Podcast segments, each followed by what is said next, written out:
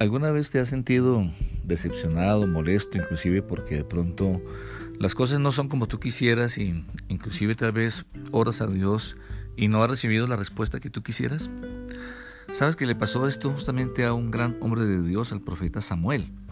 En el primer libro de Samuel, capítulo 15, verso 11, dice, me pesa haber hecho al rey Saúl porque se ha apartado de mí y no ha cumplido mis órdenes. Samuel se quedó muy molesto y durante toda la noche estuvo rogando al Señor. Qué tremendo.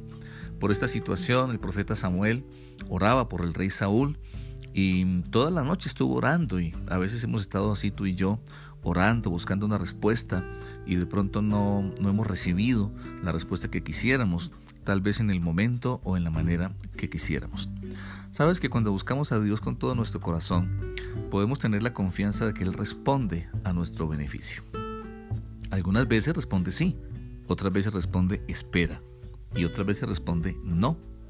Como en el caso de Samuel, ante su insistente petición, Dios le volvió a decir, ¿hasta cuándo vas a estar triste por causa de Saúl? Ya no quiero que siga siendo el rey de Israel. El capítulo 16, versículo 1 del primer libro de Samuel. Entonces, cuando las cosas no salen como queremos, entonces viene la inconformidad, la tristeza, el desánimo y la depresión. Y seguramente nos preguntamos, ¿por qué me suceden estas cosas que aún no entiendo? ¿Será que Dios no escuchó mi petición? ¿Será que Él no me escucha? Y realmente hay tres verdades que te quiero compartir. La primera, que Dios es fiel. Él es fiel a sus palabras, a lo que Él dice, lo cumple y siempre desea nuestro beneficio. Eso lo podemos creer, aunque la circunstancia que veamos pareciera que no, esta es la primera gran verdad.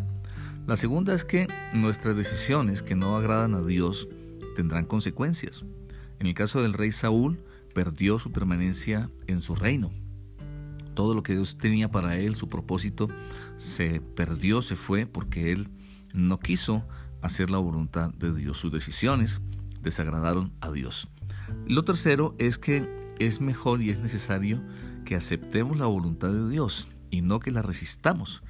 Dios, como estamos viendo aquí en el libro de Samuel, le habló al corazón de Samuel y le dijo que él tenía todo bajo control y que iba a levantar a otro rey, al verdadero y único para todo su pueblo. Entonces, como conclusión, tomemos una aplicación para nuestra vida. Aunque las cosas no salgan tal como anhelamos, Dios tiene el control de todas las cosas. Cualquier situación que esté pasando, puedes confiar y podemos confiar en el Señor Jesucristo. Hoy nos dice en Romanos capítulo 8, versículo 28, sabemos que Dios dispone todas las cosas para el bien de quienes lo aman, a los cuales Él ha llamado de acuerdo con su propósito.